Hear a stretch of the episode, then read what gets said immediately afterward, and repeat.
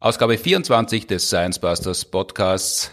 Rekordzahlen dank Omikron-Lockerungen gleichzeitig in Sicht. Deshalb geht's heute um Unsterblichkeit und narische Schwammerl.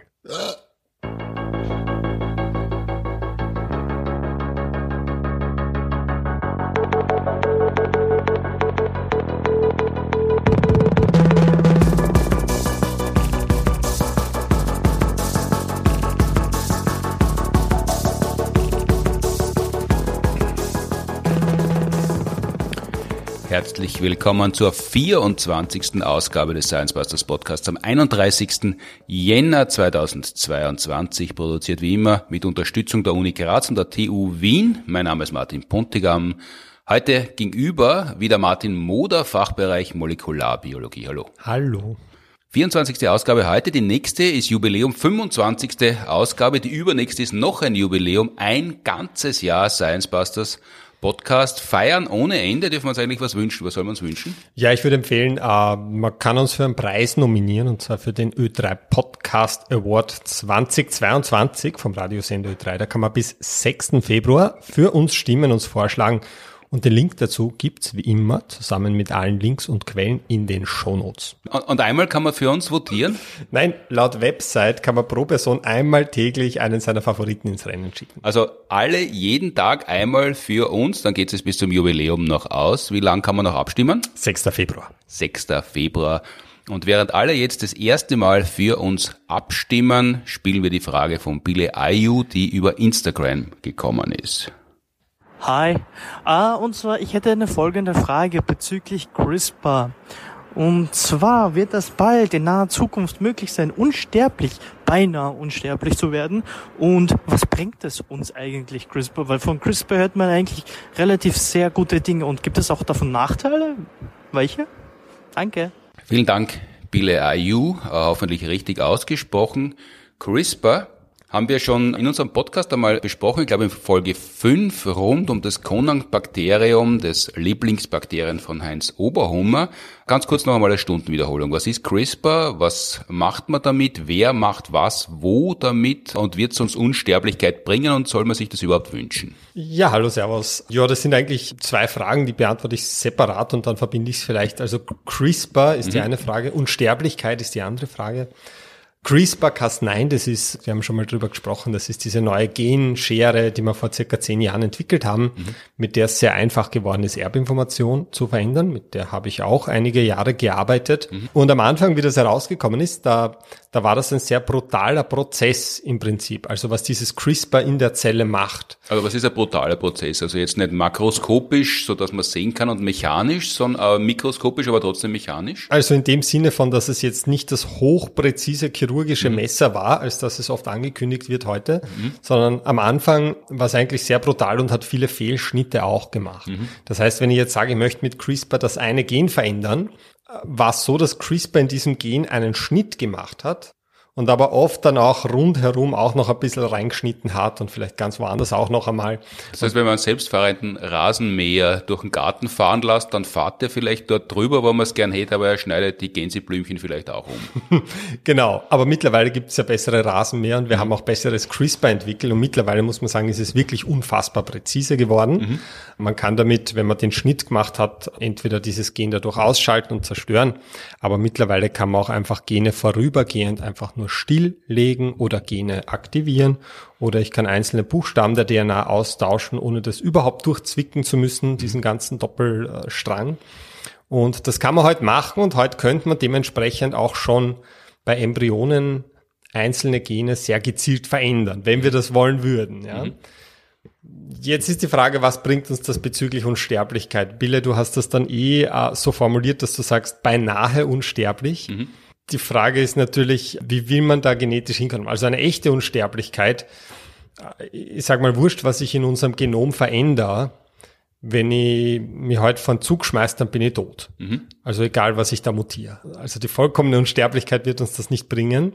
Die Frage ist eher, dass man sagt, kann es das Altern aufhalten? Also uns quasi das das Potenzial der Unsterblichkeit. Also das ist ja immer der Zugang. Also Unsterblichkeit klingt zwar toll und die Religionen arbeiten viel damit, in die Superhelden, Mythen, aber unsterblich zu sein bei unglaublichen Schmerzen ist ja keine Wunschvorstellung, sondern in Wirklichkeit geht es ja darum, das Leben unter möglichst angenehmen Bedingungen zu verlängern. Genau, also man möchte nicht dann, sagen wir so, dass von 85 bis 90 einfach dann das noch 70 Jahre in die Länge zahlen, sondern man möchte möglichst bei guter Gesundheit sehr, sehr alt werden. Ich frage mich, wenn wir zum Beispiel in der Lage wären, das Altern komplett auszuschalten. Mhm. Wenn wir sagen würden, was ist ein leibendes Lebensalter? Ich bin 34, jetzt, jetzt ist gerade geschmeidig, mhm. dass man sagt, diesen Zustand, der ließe sich biologisch in aller Ewigkeit halten. Ich frage mich, ob man dann extrem risikoscheu würde. Wenn ich jetzt zum Beispiel weiß, ich könnte 400 Jahre leben, mhm aber wenn ich stolper und mal den Schädel aufschlag, dann bin ich trotzdem tot. Ich frage mich, ob man dann noch viel vorsichtiger wäre als jetzt, wo ich mir denke, ich habe sowieso nur ein paar Jahrzehnte vor mir. Das würde mich interessieren. Also, dann, dann geht man mehr aus dem Haus. Ja, dass man sagt, wo, wozu soll ich mich in ein Auto setzen, wo mhm. ich so und so eine Chance habe, dass ich sterbe, mhm. wenn ich dadurch eine potenzielle Ewigkeit riskiere. Das heißt, warum soll ich heute, wenn viel Verkehr ist, auf die Autobahn, wenn es in 97 Jahren auch noch machen kann. Ja, das sowieso, das sowieso. Also es würde ja, kann man jetzt drüber spekulieren, aber wird vielleicht eh der Moment dann ein bisschen an Wert verlieren, wenn man unendlich viele davon vor sich hätte. Aber gut, das ist eine andere Diskussion. Prinzipiell jetzt aus genetischer Sicht, wenn man sich fragt, gibt es da die paar Veränderungen, die ich machen kann, damit ich das Altern stoppe. Mhm, weil das ist ja die Vorstellung immer in, in den Comics und in den Fantasy-Mythen, manchmal auch in der Science-Fiction, die wissenschaftliche Forschung ist so weit äh, vorangeschritten, dass man jetzt ein Gen identifiziert hat und wenn man daran herumdoktert, dann hat man direkten Zugang zu einem Effekt. Ja, das ist in ganz seltenen Fällen so, dass ich eine Eigenschaft mit einem Gen verändere. Meistens ist eine Eigenschaft quer durchs Genom irgendwo verteilt auf zig oder hunderten Genen. Und gerade beim Alter ist es so, dass Altern, das ist nicht der eine Prozess, der halt da fortschreitet, sondern das Altern, das ist eigentlich eine Summe von einer großen Menge verschiedener Prozesse, die alle irgendwie zu Verfall führen. Mhm. Gerade wenn es ums Altern geht, ist es so, dass es evolutionäre Effekte gibt, die uns dann in späteren Alter vielleicht nicht genau in die Karten spielen. Also, und da ist es oft so, dass wir Eigenschaften entwickeln können, mhm. die in jungen Jahren einen Vorteil bringen, aber die gleichen Eigenschaften in höherem Alter dann ein Nachteil sein können. Das heißt zum Beispiel äh, kindische Witze urgut finden ist als Siebenjähriger Spitze, aber als 77-Jähriger ist es wohl Nachteil. Ja, das ist jetzt aber auch nichts, was oft über Leben und Tod entscheidet, aber ich meine, es liegt, kommt natürlich stark auf die Natur des Witzes an im Endeffekt. Aber jetzt nur als, Gedan äh, als Gedankenexperiment, wenn ich zum Beispiel angenommen, ich hätte ein Gen, das dafür sorgt, dass ich vermehrt Kalziumablagerungen in den Knochen habe. Mhm. Dann wäre das in jungen Jahren vielleicht der Vorteil, weil da bewege ich mich viel, da fahre ich Skateboard und dann breche ich mir vielleicht nicht so leicht etwas. Mhm. Aber jetzt könnte es sein, dass das gleiche Gen vielleicht dazu führt, dass ich vermehrt Kalzium in den Arterien ablagere. Mhm. Und dann in höherem Alter vielleicht eher zu Thrombosen, Schlaganfällen etc. tendiere. Da wäre es jetzt aber so, dass in den jungen Jahren, wo mir das einen Vorteil bringt, das ist ja die Periode, wo ich mich tendenziell fortpflanze. Mhm. Und da gibt es einen starken Selektionsdruck für dieses Gen. Mhm. Ob ich dann mit 70 eher Arterioskler äh, Arteriosklerose oder etwas entwickle. Arteriosklerose. Ja, ist ja wurscht. das ist mit die verstopften. ähm, das ist, das ist äh, aus evolutionärer Sicht eigentlich irrelevant. Mhm. Also in dem Alter wirkt kaum noch ein Selektionsdruck. Und deswegen ist es schon so, dass wir jetzt rein auf die Evolution nicht bauen können, wenn es darum geht, Alterserscheinungen vorzubeugen. Einfach weil der Evolution aber im gewissen Alter Lebewesen, also auch wir Menschen, äh, einfach wurscht sind? Ja, also in dem Moment, wo die Chance, dass ich mich nochmal vermehre, dann doch gegen Null geht, ist eigentlich evolutionär kein Druck mehr da. Mhm. Also da ruft die Evolution nicht mehr zurück, wenn man anruft und sagt, bitte rückrufen. Na, da hebt keiner ab. Das heißt, man kann sich eh vorstellen, wenn man jetzt sagt, wir greifen in das Erbgut des Menschen ein, gerade das wäre dann quasi ein Bereich, wo man sagt, da wäre das vielleicht sinnvoll, weil uns da die Evolution wenig mitgegeben hat. Mhm. Und jetzt kann man sich überlegen, was ist es denn, was den Alterungsprozess vorantreibt? Und in Wirklichkeit sind das sehr viele verschiedene Bereiche. Aber einer, der eine ganz zentrale Rolle spielt, das sind die sogenannten Telomere. und die Tatsache, dass die immer kürzer werden. Wir haben ja in fast allen unseren Körperzellen die ganze Erbinformation drin. Mhm. Die liegt die längste Zeit da wie ein, ja, schaut aus wie ein chaotisch aufgewickelter Faden herum. In Wirklichkeit ist es eh sehr strukturiert, aber es schaut sehr chaotisch aus. Und wenn sie die Zelle teilt, dann formen die sich zuerst zu den sogenannten Chromosomen. Mhm. Da haben wir 46 davon in jeder Zelle, also in jeder Zelle, die DNA beinhaltet. Und die schauen meistens so aus wie ein X, mhm. außer Geschlechtszellen sind X und eins schaut aus wie Y.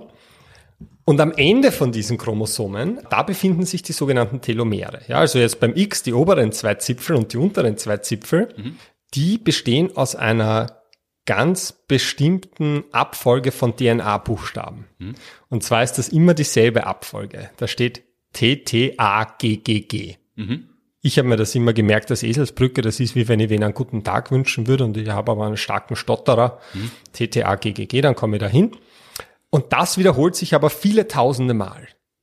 Also da steht keine sinnvolle Information, da steht nur TTAGGG, TTAGGG mhm. und so kommt das dann auf circa 10.000 Buchstaben. Mhm. So enden unsere Chromosomen. Das ist der Umfang der Telomere, der, der Endstücke der Chromosomen. Genau. Und jetzt ist es aber so, ich habe diese Telomere mitunter deshalb, weil meine Zelle, die verträgt das nicht, wenn offene DNA-Stücke irgendwo herumhängen. Ja? Mhm. Das heißt, der DNA-Faden, der könnte jetzt nicht einfach enden und dann liegt er da offen und mal dumm, weil wenn meine Zelle so ein offenes Ende sieht, das ist wie bei Filmen, die mag keine offenen Enden. Oder wie, wie ein Pullover, also wenn was nicht vernäht ist, dann geht der Pullover wieder auf, wenn du anziehst am, am Faden? Ja, circa so. Ähm, aber bei unserer Zelle ist es noch ärger, weil wenn die sowas sehen wird, dann glaubt die, da ist ein DNA-Schaden mhm. und dann leitet die sofort irgendwelche Prozesse ein äh, und, und, und, und das will man nicht. Mhm. Deswegen sind die Telomere so zurückgebogen, machen so ein kleines Schlauffall, eh, wie du sagst, genau wie beim Pullover, mhm. biegt man den zurück, der verflechtet sich in sich selber mhm. und dieser Teil kann dann aber, wenn sich die Zelle teilt, nicht abgelesen und vermehrt werden, hm. dieser zurückgebogene Teil. Das heißt, jedes Mal, wenn sich die Zelle teilt, geht ein kurzes Zipfel verloren hm. und dadurch werden diese Telomere immer kürzer und kürzer und kürzer, bis sie aber irgendwann so kurz sind, dass sie sich nicht weiter verkürzen können. Ja, also bei jeder Zellteilung gehen circa 100 so Buchstaben verloren. Hm. Und wenn dann aber diese Telomere kürzer als so 4000 Buchstaben in etwa sind, dann kann sich die Zelle nicht mehr weiter weil dann wird es quasi ihre eigene DNA auffressen beginnen. Also das ist der Countdown im Rahmen der Zell Teilung und wenn genug runtergezählt ist, ist vorbei mit Zellteilung. Countdown ist äh, ein sehr guter Begriff dafür. Es gibt sogar, man nennt das die Hayflick-Grenze, mhm. nach dem Typ, der es erfunden hat oder das entdeckt hat. Mhm. Äh, man, man, hat lange Zeit geglaubt, dass die einzelne Zelle grundsätzlich unsterblich sein müsste. Ja, wenn ich die irgendwo wenn ich da jetzt die einzige einzelne Zelle rausnehmen würde, die kann sie teilen, weil wieso nicht? Ja, die einzelne Zelle wird ja nicht alt. Aber man hat halt gesehen, und das hat der Heflick zeigen können, die teilt sich 52 Mal und dann ist aber vorbei. Mhm. Und das ist so die Heflick-Grenze dann geworden, dass man sagt, so um die 50 Mal kann sich eine normale menschliche Zelle teilen. Und der Grund ist einfach, weil dann das Telomer zu kurz ist. Und dann hat die Zelle eigentlich zwei Möglichkeiten, mhm. wenn sie quasi an diesem Ende angelangt ist. Die eine Möglichkeit ist, sie bringt sich um. Programmierter Zelltod. Das können Zellen? Das können Zellen. Also unsere Zellen bringen sich ständig um. Also aus Sicherheitsgründen. Wenn ich einen Sonnenbrand habe ähm, und ich ziehe mir die Haut ab, mhm. Ah, dann sind das lauter Zellen, die sie umgebracht haben, weil sie gesehen haben, ups, ich habe ich hab zu viele DNA-Schäden von der Sonne bekommen, ich bringe mich lieber um, bevor Krebs kommt. Das haben die Zellen in sich drinnen oder die anderen Zellen rundherum sagen, ah, du bringst die jetzt um, wir können dich nicht mehr brauchen oder die Zelle weiß von sich selber aus, ich bin zu schädlich, ich gehöre weg? Es gibt beides. Also zum Teil ist es schon so, dass unsere Immunzellen meinen Zellen sagen können, du hast dich jetzt umzubringen. Mhm. Das machen zum Beispiel die Natural Killer Zellen. Mhm ähm, oder auch bestimmte Formen der T-Zellen. Also die können unsere Körperzellen anweisen, sich umzubringen. Unsere Körperzellen können aber auch selbst entscheiden, sich umzubringen. Mhm. Und dann gibt's noch einen zweiten Weg, der heißt Seneszenz. Aber auf den komme ich erst später. Mhm. Aber das passiert, wenn sich die Zelle zu oft geteilt hat. Das heißt, wir haben schon mal grundsätzlich nicht ein unendliches Teilungspotenzial mhm. in unserem Körper, sage ich mal. Das heißt, da ist eigentlich ab der Geburt grundgelegt, dass wir nicht unendlich alt werden können. Genau. Es gibt aber Ausnahmen Und zwar unsere Geschlechtszellen, mhm. die können sich unendlich oft teilen. Auch unsere Stammzellen, die wir dann später noch haben, zumindest manche davon. Mhm.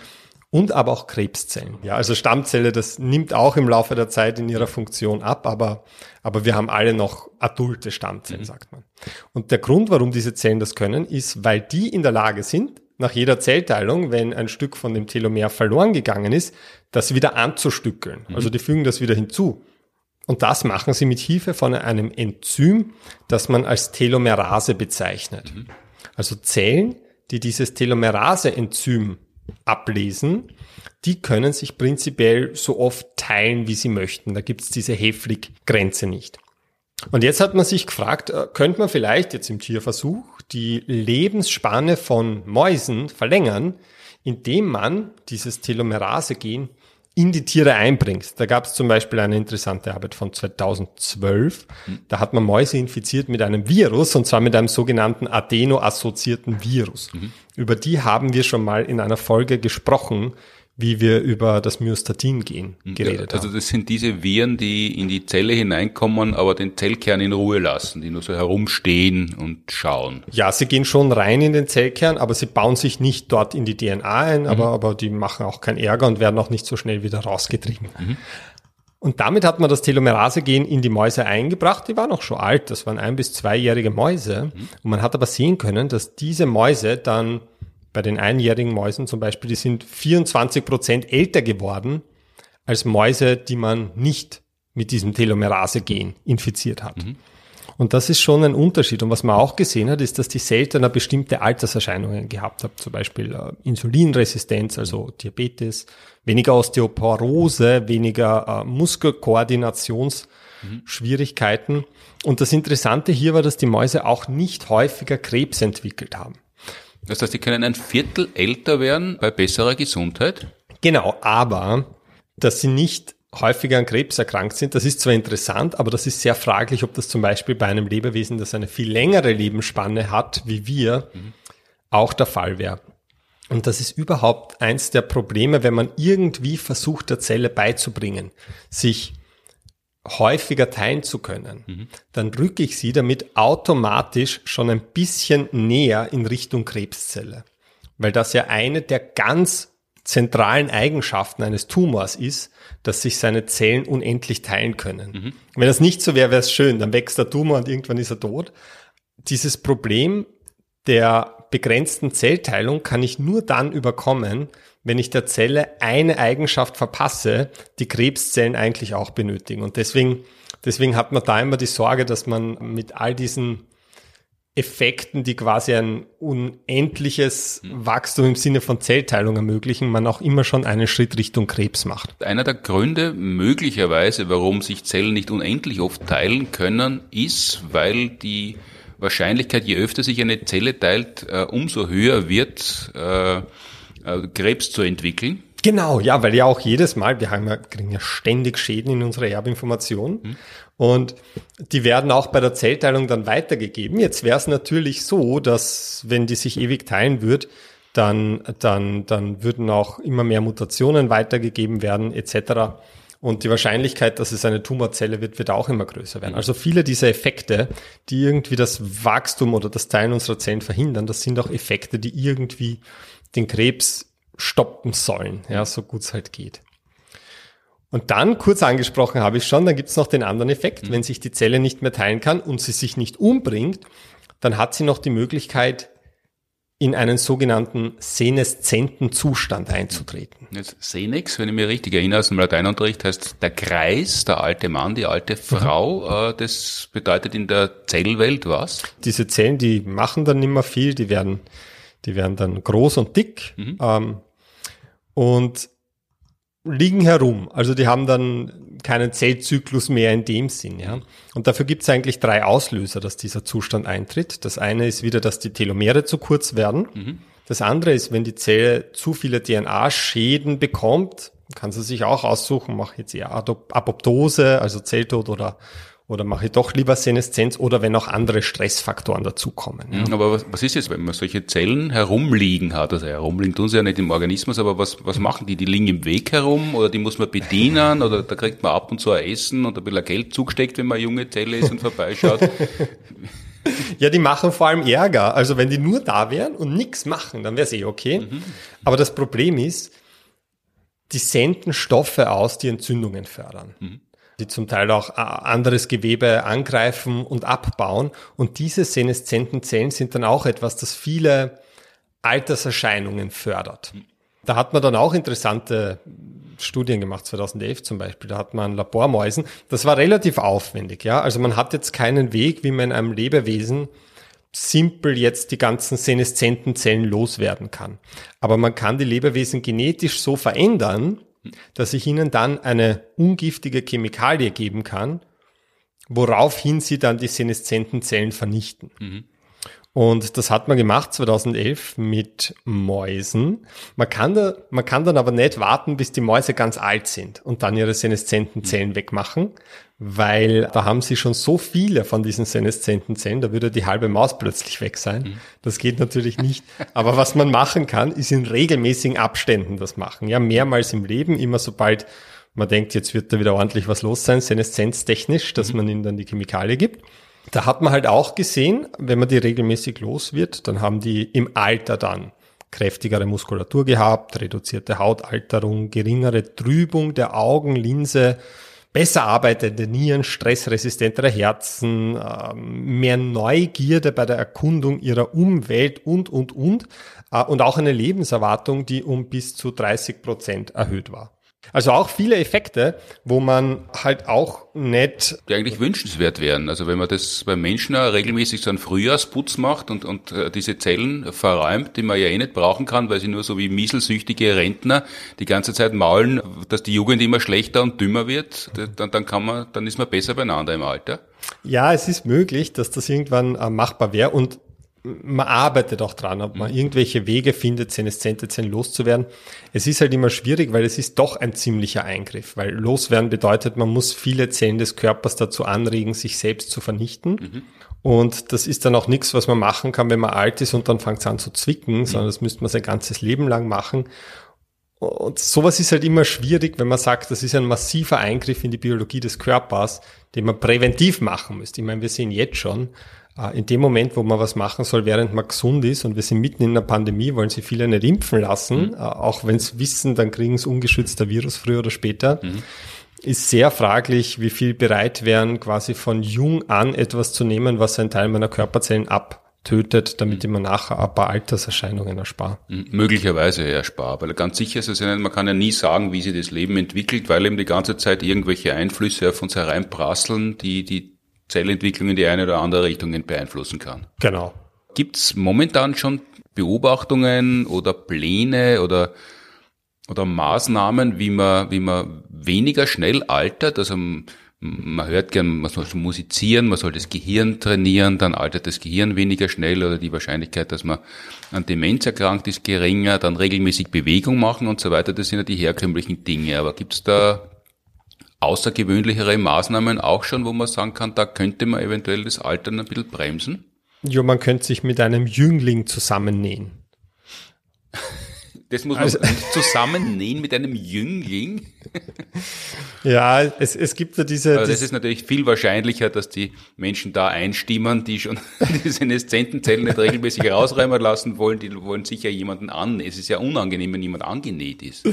Ja, es ist wahrscheinlich ziemlich unangenehm. Ähm, man hat diese Experimente gemacht mit Mäusen. Mhm. Das nennt man Parabiose. Da näht man zwei Tiere seitlich zusammen, mhm. so dass die sich dann einen Blutkreislauf teilen. Mhm. Ja, muss man sagen, diese Versuche hat es gegeben. Ich habe schon lange nicht mehr davon gehört, dass die noch gemacht würden. Also ich weiß, dass in Deutschland zum Beispiel seit Jahrzehnten macht man das nicht mehr aus Tierschutzgründen. Mhm.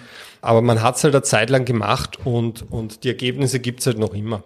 Und grob gesagt, äh, ist es scheinbar so, dass in jungen Jahren da dominieren in unserem Blut gewisse Faktoren, die das Wachstum und das Überleben von Zellen fördern. Mhm. Und je älter wir werden, desto eher gewinnen entzündungsfördernde Stoffe im Blut dann die Oberhand.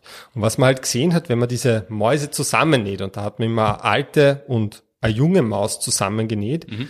ist das tendenziell die alten Mäuse dadurch ein bisschen stärker werden, ein bisschen klüger auch, gesünder, ihr Fell glänzt mehr mhm. Und zum Teil hat sich auch ihr Gedächtnis ein bisschen verbessert. Und die jungen Mäuse haben auch profitiert oder na, nur die Spender? Da hat es oft den gegenteiligen Effekt gegeben. Ja, also bei den jungen Mäusen hat man dann eher gesehen, dass durch das alte Blut sich bei denen die Lern- und Denkfähigkeit dann eher verschlechtert hat. Ja. Und das Interessante ist, ähm, nachdem durch den Blutstrom ja jetzt keine Zellen ins Gehirn gelangen können, ja, mhm. da ist doch, das geht sie einfach nicht aus, muss das an den gelösten Stoffen im Blut liegen, die man da gesehen hat, also die für diesen Effekt verantwortlich sind. Und das hat man nicht nur innerhalb von Mäusen probiert, man hat zum Beispiel auch Versuche gemacht, wo man alten Mäusen Blutplasma gespritzt hat, also mhm. injiziert. Blutplasma hat ja noch die ganzen gelösten Stoffe. Allerdings das Blutplasma von jungen Menschen. Mhm. Und da hat man auch gesehen, wenn man das, das macht man auch nicht einmal und dann ist er Russ, sondern das macht man, das hat man drei Wochen lang gemacht, alle drei Tage hat man halt das äh, Plasma von jungen Menschen den Mäusen gespritzt und hat gesehen, dass sich dadurch auch ihr Gedächtnis verbessert hat im Vergleich zu Kontrollmäusen, mhm. die entweder nicht so eine Verjüngungskur gemacht haben oder das Plasma von alten Menschen bekommen haben. Mhm. Also hat man Menschen Plasma in Tiere gespritzt? Mhm. Mhm. Genau, sowas kann man machen. Also das macht man öfter mit so Mausversuchen, ist, dass man irgendwas vom Menschen auf die Maus gibt und mhm. Und das trifft dann auch schon manchmal einigermaßen gute Aussagen. Was auch interessant ist, weil wir es vorher schon erwähnt haben, ist, dass wenn man sie zusammennäht, dass dann tendenziell die alten Mäuse weniger seneszente Zellen haben und die jungen Mäuse danach mehr. Mhm. Also was auch immer diese Faktoren sind, die im Blut diesen Unterschied machen, und die hat man noch nicht wirklich klar identifiziert, mhm. dürft auch Auswirkungen darauf haben, wie viele seneszente Zellen sich da anreichern. Das Problem ist, sowas kann man jetzt sich immer anschauen, ja, und meistens schaut man dann, was sind die Effekte, wo man darauf achtet, sie zu finden. Aber gerade wenn es ums Alter geht, kann es halt oft so sein, dass auch wenn etwas jetzt einen positiven Effekt hat, es vielleicht negative Effekte gibt, die ich übersehe. Gerade im höheren Alter dann. Also zum Beispiel, wir wissen, hat man zeitlang gemacht, dass da waren Hormonersatztherapien bei älteren Leuten relativ populär, dass man sagt, ab einem gewissen Alter geht das Testosteron runter bei den Männern, da schauen wir, dann supplementieren wir das quasi auf ein Level, wie es bei jungen Leuten ist. Und da sieht man dann auch alle möglichen positiven Effekte. Gesteigerter Sexualtrieb, ähm, mehr Muskulatur und so weiter. Aber gleichzeitig hat man halt äh, dann auch ein erhöhtes Krebsrisiko gefunden, so dass man das im Endeffekt dann wieder heute nicht mehr so üblich, dass man das macht, wenn man nicht einen wirklich guten Grund hat. Und in welche Richtung kann denn das jetzt weitergehen? Also was, was ist denn da möglicherweise noch zu erwarten in den nächsten Jahren, Jahrzehnten? Ja, es kann überhaupt keiner sagen, was die nächsten Jahrzehnte zu erwarten ist. Die Sache ist halt, das hat jetzt alles nichts mit CRISPR zu tun gehabt. Und ich glaube auch nicht, dass irgendwas bekannt wäre, wo man jetzt sagt, mit CRISPR kann man da großartig Einfluss aufs Alter nehmen. Mhm. Tendenziell sind Dinge, die uns langsamer altern lassen und die Lebensspanne erhöhen auf Dinge, die man in jungen Jahren nicht haben möchte. Mhm. Also ich weiß nicht, da gibt's äh, verschiedene Immunsuppressiva wie Rapamycin, wo man sieht, wenn man das den Leuten oder den Mäusen gibt, dann leben die ein bisschen länger, aber du hast halt auch einfach weniger Energie. Mhm. Ähm, äh, prinzipiell alles, was den Stoffwechsel reduziert, verlängert tendenziell die Lebensspanne. Und das ist schon oft so ein, ja, Abwägen zwischen will ich ein geiles, schnelles Leben oder will ich eher so wie die Galapagos-Schildkröte ganz langsam und ganz alt sein. Aber gerade auf genetischer Ebene ist mir da nichts bekannt, wo man jetzt sagen wird, da haben wir was in der Hand, da sind wir kurz davor, dass wir die Lebensspanne verlängern. Und von den Dingen, die bekannt sind, ist es auch eher so, dass man sagt, gut, im Mausversuch, wenn ich das ganz radikal auslege, dann hole ich da von mir aus 20, 30 Prozent mehr Lebensspanne heraus mhm. und vielleicht setzen die Altersbeschwerden auf den Mensch umgerechnet dann zehn Jahre später ein in derselben Heftigkeit.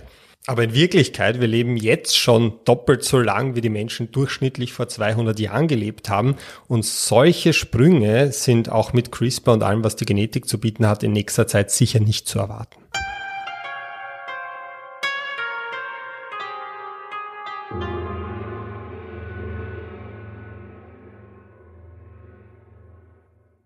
Vielen Dank, Bille Ayu, für deine Frage, die wir hoffentlich damit einigermaßen ausführlich beantwortet haben. Also CRISPR als Instrument ist toll, um die DNA besser kennenzulernen und verschiedene Dinge auszuprobieren, äh, aber nicht um Menschen binnen Wochenfrist doppelt so alt werden lassen zu können oder, oder unsterblich zu machen. Wir haben Unsterblichkeit angekündigt am Anfang des Podcasts und narrische Schwammerl. ja. Das ist eine, eine Redewendung, die ich schon seit meiner Kindheit kenne, wo man gesagt hat, ah, du hast ein narische Schwammerl gegessen, da habe ich äh, lange bevor ich mitbekommen habe, dass das einen realen Hintergrund hat. Ja, meine Überlegung war für diese Themenkombo, dass wenn man schon nicht schafft, dass man nicht sterben müssen, mhm. dass man sich zumindest ein paar der Interventionen anschauen kann, wo man zeigen hat können, dass es zumindest die Angst vor dem Tod ein Stück weit reduziert. Das heißt, wenn man sie zudröhnt, dann kriegt man nicht mit, während man stirbt. Ja, naja, ich, ich glaube, gerade wenn man sie mit so Schwammerl zudröhnt, dann gibt's ganz wenig, was man noch mitkriegt. Aber die Forschungen, also wenn, es gibt ja verschiedene Pilze mit psychoaktiven Substanzen mhm. und die, die aber da jetzt die größte Prominenz haben, das sind die mit dem Wirkstoff Psilocybin. Mhm. Und das sind die narischen Schwammerl, die man ja auch auf der, auf der Alm und auf der Weide findet. Daher sind die ja so volkstümlich so bekannt geworden, weil der Zugang relativ einfach war, oder? Genau, die wachsen eigentlich überall, wo es ein bisschen höher ist, vor allem wo die Kühe im Sommer hinmachen. Da wachsen dann gern diese Psilocybinhaltigen Schwammerl, Psilocybinhaltigen Pilze. Und die sind auch zum Teil gut erforscht worden bis zu den 60ern. Dann hat man wieder aufgehört. Dann ist mhm. das sehr erschwert worden. Und erst die letzten 10, 20 Jahre, 10 Jahre vor allem, hat man aber wieder angefangen, da vermehrt Studien dazu zu machen. Mhm. Und das sind die letzten Jahre ein paar wirklich interessante rausgekommen. Man sieht das ja immer wieder, dass irgendeine neue Substanz wird synthetisiert, dann gibt es einmal ein, große, ein großes Hallo in der Forschung, dann schaut mhm. man sich das ganz genau an, dann schwappt sie über quasi so in die Drogenalltagsszene, dann sagt man, huiuiui, schau mal lieber, dass wir damit nichts zu tun haben und mhm. dann Jahre später tastet man sie langsam wieder heran. Das mhm. hat man ja auch gesehen mit MDMA zum Beispiel, das äh, irgendwann in der Rave-Party-Szene total populär geworden ist und erst lange Zeit später dann wieder in die medizinische Forschung gegangen ist und wo man jetzt halt sieht, dass das bei der Behandlung von posttraumatischen Stresssyndromen eigentlich sehr hilfreich ist und auch eine Zulassung hat in den USA zum Beispiel. Und bei Psilocybin versucht man halt jetzt auch gerade in Bezug auf Angststörungen und Depressionen mhm. immer mehr Forschung zu betreiben. Und da ist äh, zum Beispiel 2016 ist da eine Arbeit rausgekommen, die sehr bekannt geworden ist im Endeffekt. Da hat man Folgendes gemacht, da hat man Leute genommen, die eine terminale Krebsdiagnose hatten. Hm, das heißt, sie haben nur noch eine gewisse Zeit zu leben, das wird ihnen prognostiziert. Das ist terminale Prognose. Genau, also die kann man, die sind quasi austherapiert, da kann mhm. man nicht mehr viel machen. Die wissen, dass sie in nächster Zeit irgendwann sterben werden. Mhm. Und da waren natürlich viele dabei, die Todesangst gehabt haben, depressive Verstimmungen, wie man sich das halt vorstellen kann. Mhm. Denen hat man dann halt hochdosiert äh, so Psilocybin gegeben in einem Umfeld, wo das äh, sicher machbar ist, auf einem Sofa, ich glaube, äh, mit einer Augenbinde, dass man nichts sieht und entspannender Musik und irgendeinem Ausgebildeten, der daneben sitzt und schaut, dass der nichts aufführt. Mhm. Und was man danach halt noch messen hat können, ist, dass drei Viertel aller Studienteilnehmerinnen und Teilnehmer dann noch viele Monate später eine deutlich reduzierte Angst vorm Sterben gehabt haben mhm. und weniger depressive Verstimmungen. Und dann fragt man sich natürlich, was ist der Mechanismus dahinter? Mhm. Und der ist ja nicht so leicht zu beschreiben, äh, wie das vielleicht bei manchen anderen Medikamenten ist. Bei, bei klassischen angstlösenden Medikamenten oder so, Xenex, wo man sagt, da weiß ich, da ist der Rezeptor und dann macht der Neurotransmitter mhm. das. Ich finde die Forschung so interessant, weil es halt einen gänzlich anderen Weg nimmt, um diese Angst zu reduzieren. Das ist so lustig, wenn man diese Arbeiten liest, weil man halt merkt, einerseits, da ist ein Thema, das man wissenschaftlich angehen muss. Andererseits einfach, wenn man weiß, man fragt die Leute einfach aus, wie war das und wie hast du dich gefühlt, dann kriegst du die merkwürdigsten Antworten. Also da in den Arbeiten selber finden die sich nicht, aber es gibt da manchmal so Journalisten, die sprechen dann mit den Leuten, die da teilgenommen haben und das klingt dann oft sehr lustig, was die beschreiben. Mhm. Und das hat halt einfach damit zu tun, dass Sprache ja im Endeffekt darauf basiert, dass Leute ähnliche Erfahrungen haben. Mhm. Also wenn ich jetzt zum Beispiel sage, der Tisch ist grün, mhm. dann weißt du, was ich damit meine, weil du halt äh, die Farbe grün kennst. Mhm. ich könnte die Farbe nicht beschreiben, wenn du sie noch nicht gesehen hättest. Oder jemanden, der keinen Geruchssinn hat, kann man auch nicht wirklich mit Sprache gut beschreiben, wie das ist, wenn man etwas riecht. Ja. Und ähnlich, glaube ich, geht es auch halt den Leuten, die in diesen Studien teilnehmen, die dann Erfahrungen machen, die man so mit seinem Hirn normalerweise nicht macht und versuchen das irgendwie zu umschreiben mhm. oder irgendwie bildlich darzustellen. Das ist dann zum Teil sehr lustig. Und gerade wenn man dann so Berichte liest von Leuten, die Psychedelika konsumiert haben, also es kann LSD sein oder Psilocybin, ich glaube mit Psilocybin hat man mehr Studien gemacht, dann liest man da halt diese klassischen Hippie-Begriffe, die man, die man halt kennt, so alles ist eins und so Auflösung des Egos und mhm. womit man halt so jetzt einmal aus dem Stegreif oft überhaupt nichts anfangen kann. Mhm. Das Interessante ist, also oft, wenn Leute dann schildern, was sie wahrnehmen unter dem Einfluss von Psychedelikern, da ist da die Rede von extrem intensiven äh, Sinneseindrücken. Also nicht, dass Sie sagen, wie das vielleicht bei Alkohol oder, oder angstlösenden Medikamenten oft ist, dass sie sagen, sie haben sich betäubt gefühlt, mhm. sondern eigentlich eher das Gegenteil, dass berichtet wird, ah, die Situation hat sich hyperreal angefühlt, also, mhm. also realer als, als die nüchterne also Realität. So, so, wie wenn man Röhrenfernseher Auflösung gewohnt ist und auf einmal sieht man 8K am Bildschirm. Das, das kann ich mir gut vorstellen. Mhm. Ein Teil dieser psychedelischen Erfahrung sind ja diese Halluzinationen, die visuellen Sinneseindrücke. Mhm. Und das sind wahrscheinlich die, die man noch am ehesten beschreiben kann. Und die dürften, da ist oft die Rede von, weiß ich nicht, bunten Farben etc. und mhm. die auch mit Geräuschen verbunden sind. Und deswegen hat man eigentlich lange Zeit angenommen, dass wenn man so Leute äh, während diesem Zustand jetzt in irgendeine Art von Gehirnscan stecken würde, dass man dann äh, wahrscheinlich eine ganz chaotische, aufgedrehte Hirnaktivität finden würde. Mhm. Und wie man dann aber begonnen hat, das zu machen, war man total überrascht, dass man eigentlich das genaue Gegenteil gefunden hat. Also dass der Großteil der Gehirnregionen in diesem Zustand eigentlich reduzierte Aktivität aufweist. Mhm. Und dann war halt die Frage, warum kann das dann sein, dass für die diese Situation sich so hyperreal anfühlt und sie das Gefühl haben, äh, mehr wahrzunehmen, als sie sonst machen. Weil das Gehirn weniger zu tun hat, wären die Dinge prominenter, die, die dann noch wahrnehmbar sind? Mm, zum Teil, aber es gibt ja diese Hypothese, die nennt sich die Reducing Wolf Hypothese, wie würde man sagen, Reduzierventil Hypothese. Und zwar ist es so, man ist in Wirklichkeit keine Hypothese, in Wirklichkeit kennt es äh, jeder sogar aus seinem Alltag, mhm. wenn ich in einem Raum sitze, und da ist irgendeine analoge Uhr und die tickt, tick, tick, tick, dann nehme ich das oft gar nicht bewusst wahr. Bis zu dem Moment, wo mich irgendwer darauf hinweist, stört dich auch dieses Uhrticken und dann höre ich es die ganze Zeit und dann bin ich furchtbar genervt. Mhm. Und der Grund ist, dass unser Hirn halt permanent alles Mögliche ausblendet. Mhm.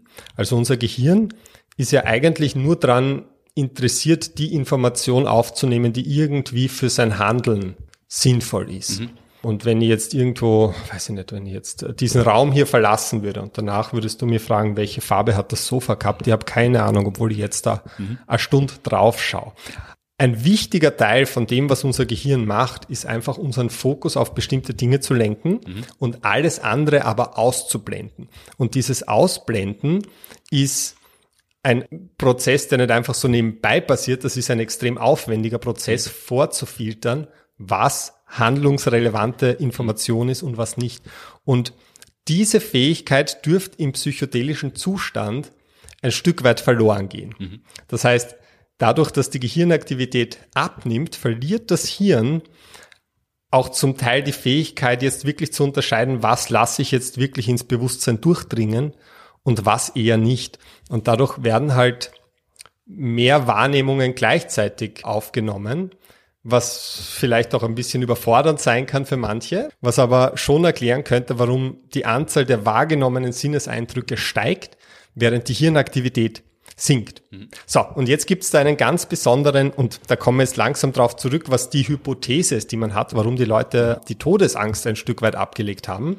Und zwar, da gibt es einen Zusammenschluss von Hirnbereichen, sage ich mal, den man als das Default Mode Network bezeichnet. Mhm. Das heißt deswegen so, weil das das ist, was auch dann aktiv ist im Hirnscan, wenn ich sage, leg dich rein und denk an gar nichts. Chill einfach. Ja? Mhm. Man kriegt bringt in Wirklichkeit eh niemand zusammen. Aber ja, ganz im Gegenteil. Oft, wenn man sich ein bisschen hinlegt ja. und nichts zu tun hat, dann, dann jagen ja die Gedanken erst recht durch die Gegend. Absolut, absolut. Aber die eine Sache, die man nie schafft, stillzulegen, das ist dieses Default Mode Network. Das ist einfach immer aktiv. Hm.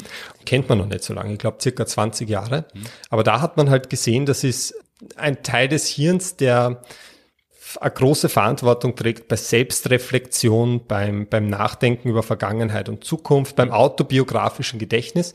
Also das ist der Teil, der quasi aus dem, was ich erlebt habe in der Vergangenheit, was ich jetzt wahrnehme und was meine Pläne für die Zukunft sind, mhm. so ja das Bild von einem kohärenten Faden mhm. lebt. Und oft sagt man auch salopp dazu, das ist der Sitz des Ichs, mhm. der Sitz des Egos. Also, dass ich mich als eine Person wahrnehme, die sich quasi so als einzelne Person quer durch die Welt bewegt. Das muss ja auch, so wie alles, was wir wahrnehmen, irgendwo im Gehirn konstruiert sein. Mhm. Und das ist dieser Teil. Gerade dieses Default Mode Network, das ist jetzt etwas, das seine Aktivität unter dem Einfluss von Psilocybin stark runterfährt. Mhm. Und tatsächlich, es gibt es auch in den Arbeiten dazu ganz witzige Graphen, wo man wirklich sieht, je niedriger die Aktivität im Default Mode Network, desto größer die Wahrscheinlichkeit, dass die Person die da in der Studie teilnimmt, das jetzt als Spiritual Experience wahrnimmt. Mhm. Also als eine, eine, eine spirituelle Erfahrung, ja, je nachdem. Das ist witzig, in einer wissenschaftlichen Arbeit solche Achsenbeschriftungen zu sehen. Aber das geht halt damit einher, weil dann halt das passiert, was viele beschreiben als die Auflösung des Egos. Also das ist damit gemeint, im Prinzip, dass dieses Netzwerk das seine Aktivität reduziert. Und wenn man dann halt die Berichte liest, wie die Leute das wahrnehmen, dann wird das oft so beschrieben, dass sie halt aufhören, sich selbst wahrzunehmen als etwas, das getrennt von allem anderen existiert. Mhm. Also das ist quasi dieser Mechanismus zwischen dem, was die dann immer sagen, ha, alles ist eins. Das, das kann man mechanistisch einigermaßen erklären. Aber das Interessante ist, wenn wir jetzt wieder auf die Todesangst zurückkommen, dass Leute erfahren können, wie es ist, wenn sich das, was sie als sie selbst wahrnehmen, schrittweise auflöst und dann irgendwann nicht mehr wahrnehmbar ist. Mhm. Ja. Das Bewusstsein natürlich bleibt nach wie vor präsent und kann den ganzen Prozess beobachten. Sie sehen quasi das, was sie als ihr Ich empfinden, verschwinden und merken aber, dass gleichzeitig nichts Schlimmes passiert. Mhm. Also so beschreiben sie es. Also mhm. wenn man die dann fragt, warum fürchtest du dich jetzt nicht mehr vom Tod? Die sagen im Prinzip, ja, ich habe ja schon gesehen, wie das ist, wenn sich mein Ich auflöst, wenn es plötzlich weg ist und es war irgendwie okay. Und dann sehen sie es halt irgendwann steigt wieder die Aktivität, das Ich kommt wieder zurück. Nimmt man auch als einen der Gründe an, warum sowas oft mit, äh, ja, als Analogie von, von Tod und Wiedergeburt mhm. beschrieben wird, weil halt irgendwann kommt die Aktivität mhm. zum Glück wieder zurück, möchte keiner in diesem Zustand bleiben, wahrscheinlich langfristig. Und das ist der Mechanismus, den man momentan dahinter vermutet, warum die Leute so lang anhaltend die Angst vom Tod reduziert haben. Also nicht wie bei anderen angstlösenden Medikamenten, dass ich da permanent in die Neurochemie eingreifen muss, sondern eher, dass sich die Perspektive ändert, weil sie ja wie bei einer Generalprobe mhm. fürs Sterben schon mal gesehen haben, wie das ist, wenn sie ihre Wahrnehmung von dem Ich quasi verlieren und mhm. halt merken, dass das irgendwie okay ist. Und das finde ich ganz interessant. Und da gab es andere Studien auch. Wann war das? Ich glaube 2017. Mhm. Äh, jetzt nicht auf den Tod bezogen, aber da hat man Leute genommen, die schon alles probiert haben, um im Rauchen aufzuhören mhm. und hat ihnen auch so Psychedelika gegeben. Ich glaube, es war auch Psilocybin, zusammen mit anderen äh, Verhaltenstherapien auch. Ja. Und und da hat man halt auch gesehen, dass das unfassbar effektiv war. Also bei denen hat sonst nichts funktioniert, aber, aber das hat vielen geholfen, mit dem Rauchen aufzuhören, auch wenn ich dazu sagen möchte, dass diese Studie sehr klein war. Mhm. Und würde ich gern warten, bis die wiederholt wird. Aber es ist trotzdem interessant, wenn man schaut, wieder was der Mechanismus ist, von dem man glaubt, dass das äh, bewirkt hat, weil da hat man dann auch Interviews geführt. Und einer, der dann langfristig mit dem Rauchen aufgehört hat, hat zum Beispiel gesagt, ja, ihm ist in diesem Zustand bewusst geworden, wie wichtig eigentlich sein Atem ist. Und das ist dann auch wieder ein ganz anderer Ansatz, als wenn man sagt, ja, dann nehmen wir Nikotin-Kaugummis, mhm. damit langsam von der Substanz wegkommst, etc. Finde ich ganz spannend, dass es da die eine Klasse von Substanzen gibt, die in manchen Bereichen sehr vielversprechend und wirksam sein dürfte, aber deren primärer Wirkmechanismus eigentlich ist, dass es die Perspektive auf Dinge ändert. Man kann dann Dinge anders einordnen oder versuchen anders einzuordnen oder es, man wird anders eingeordnet in Wirklichkeit, weil es ist ja kein zielgerichtetes Denken dann, sondern mhm. es werden halt Bereiche abgeschaltet so dass, dass man Dinge nicht nur im Rausch anders wahrnimmt, sondern die haben dann tatsächlich Auswirkungen aufs Leben nach dem Rausch? Ja, ja. Es ist auch übrigens, äh, und das ist wieder ein anderes Thema, aber die Verabreichung von Psilocybin ist auch die einzige einmalige Intervention, die man kennt, die langfristig Auswirkungen auf die Offenheit für neue Erfahrungen hat. Mhm. Also das ist eine Persönlichkeitsdomäne, die eigentlich relativ stabil ist ein Leben hindurch, wo man nur weiß, im Laufe des Alters nimmt es ein bisschen ab, die Offenheit für neue Erfahrungen, aber mit einem relativ vorhersehbaren Muster. Mhm. Und Psilocybin ist eine der wenigen Dinge, von denen man weiß, dass sie die Offenheit für neue Erfahrungen langfristig wieder erhöhen. Allerdings, was halt noch ein bisschen im Raum steht, ist, wie geeignet das jetzt zum Beispiel als Medikament wäre gegen Todesangst. Mhm. Weil in all diesen Studien ist es natürlich so, dass die Leute entsprechend vorausgewählt sind. Mhm. Wenn jetzt jemand schon große psychische Probleme hat und man gibt ihm so eine Substanz, also ich kann das nicht einschätzen, wie wie sicher das ist, dass der nicht einfach die schierste Zeit seines Lebens durchlebt und danach vielleicht ein noch viel größeres Trauma hat. Also das ist sicher der Vorteil von anderen Dingen wie, ich sag mal, Opioiden, wenn es bei jemand schon auf den Tod zugeht, da weiß man einfach, im schlimmsten Fall ist da Übelkeit dabei, aber, aber das ist relativ vorhersehbar, was passiert. Oder wenn jemand vom Rauchen wegkommen will, dann äh, wird er nicht vom Nikotinkaugummi einen, einen Bad Trip haben und ohne Hose durch die Innenstadt laufen und so. Also da, da haben diese Substanzen natürlich auch große Vorteile. Aber bei Leuten, die geeignet sind, und da werden halt jetzt immer mehr Studien gemacht, da könnte das auch in der Behandlung von Depression vielleicht dann auch irgendwann, wenn man einen sicheren Rahmen formt, wo man das mit medizinischem Personal machen kann, auch vielleicht einmal eine Rolle spielen. Psilocybin ist ja der, der Wirkstoff, der in diesen Schwammerl, in diesen Pilzen vorhanden ist wenn der so gegeben wird im Rahmen von so Studien, dann kriegt man kein Schwammerlgulasch, sondern dann, dann kriegt man ja nur den Stoff verabreicht und nicht alles das, was im Schwammerl im Bild sonst noch dabei ist, oder? Ja, schon. Ähm, ich weiß nicht, ob das einen großen Unterschied macht. Ich weiß auch nicht, wie das rund um den Globus geregelt ist, aber es war äh, lange Zeit etwas, das diese Studien sehr zurückgehalten hatten, nicht nur weil es organisatorisch so schwer war, sondern weil das, und ich weiß nicht, ob das nur auf die USA zutrifft, weil es ähm, ist zu einem großen Teil die John Hopkins Universität, die da mit der Forschung wieder voll losgelegt hat. Das war organisatorisch irgendwie so gehandhabt, dass diese psychedelischen Pilze nicht gezüchtet werden dürfen und irgendwie verabreicht oder aufgereinigt, sondern dass das Psilocybin synthetisch hergestellt sein muss, mhm. damit man diese Studien machen kann, aus irgendwelchen organisatorischen Gründen. Und das war eine ziemliche Hürde, weil ich glaube, die Synthese ziemlich aufwendig ist und das so ziemlich teuer wird. Mhm. Aber ich weiß nicht, ob das überall so gehandhabt wird und ob das vielleicht eh schon ein, ein altes Problem ist. Das heißt aber, wenn das im Alter wieder offener macht für neue Erfahrungen, dann Wäre wär das eine Idee, dass man halt auf die Weide geht, schaut, wo die Kuhfladen liegen, paar Schwammerl mit nach Hause nimmt, wenn man gern seinen Partner, seine Partnerin im hohen Alter noch auf eine Weltreise mitnehmen möchte, aber die haben keine Lust dazu, dann mischt man ein bisschen was ins Essen und dann geht die Reise los? Ja, aber es gibt die Alternativen ja auch noch, weil es gibt auch andere Interventionen und wenn man eh schon einen Partner oder eine Partnerin hat, da eine Sache, wo man auch weiß, dass es die Offenheit steigert, äh, vor allem bei Männern im hohen Alter, ist eine Scheidung wie soll man sagen, das ist der, der, der Praxistipp für, fürs fortgeschrittene Alter, wenn die Telomere schon ganz kurz sind und die seneszenten Zellen herumliegen und man hat eh keine Lust mehr, irgendwas zu unternehmen, scheiden lassen von jemandem, den man leiden kann, äh, einfach weil man offener werden möchte. Ja, ich, ich würde es nicht als ich würde es nicht als Auslöser empfehlen, aber das ist schon was, das man gesehen hat, also in der in der Persönlichkeitsliteratur, dass von den wenigen Dingen, die es gibt, die man machen kann, mhm. um die Offenheit für neue Erfahrungen zu erhöhen, ist Scheidung mhm. äh, ziemlich vorn dabei, aber halt wirklich mehr bei Männern als bei Frauen. Und aber jetzt nicht als Plan, ich lasse mich scheiden, damit ich wieder offener wäre, sondern wenn es passiert, dann muss man sie danach verändern. Ja, ich glaube, es ist eher äh, die, die Alternativlosigkeit, wenn man da schon ein gewisses Alter hat als Mann und man mhm. möchte vielleicht doch nochmal wen kennenlernen, dann kommt man oft nicht drum herum, dass man seine Einstellung ein bisschen verändert und noch ein bisschen offener wird. Also man glaubt, dass das schon Also darf man nicht Ursache und Wirkung verwechseln. Das heißt, dass äh, wenn, wenn man das Gefühl hat, man möchte als alter Mann noch einmal das erleben, dann lasst man sich schnell scheiden und dann wird man ein weltoffener, freundlicher Mensch, sondern umgekehrt, wenn es es passiert, dass man im hohen Alter das mit einer Scheidung konfrontiert ist und man möchte dann nicht vereinsamen und als griesgrämiger Kreis verenden, dann muss man sich anstrengen und dadurch wird man offener. Genau, vielleicht dann doch lieber die Pilze.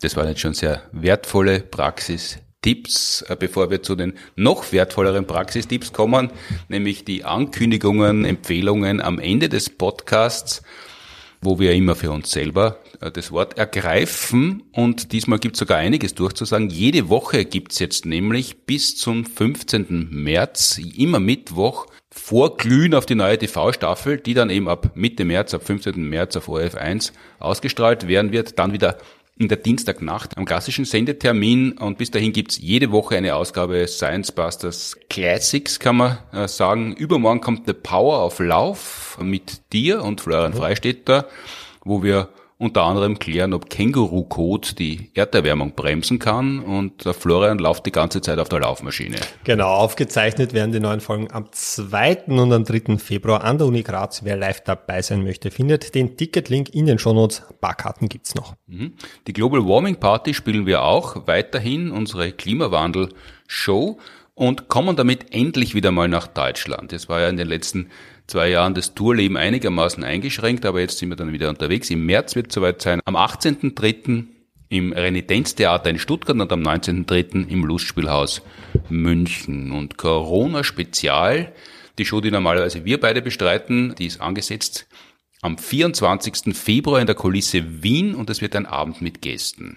Und der Martin Buntigam spielt sein frisch angepasstes Solo Glückskatze 2022 wieder live und zwar am 4. und am 5. Februar im Theatercafé Graz und am 12. März im Kabarett Niedermeyer in Wien. Infos auf puntigam.at.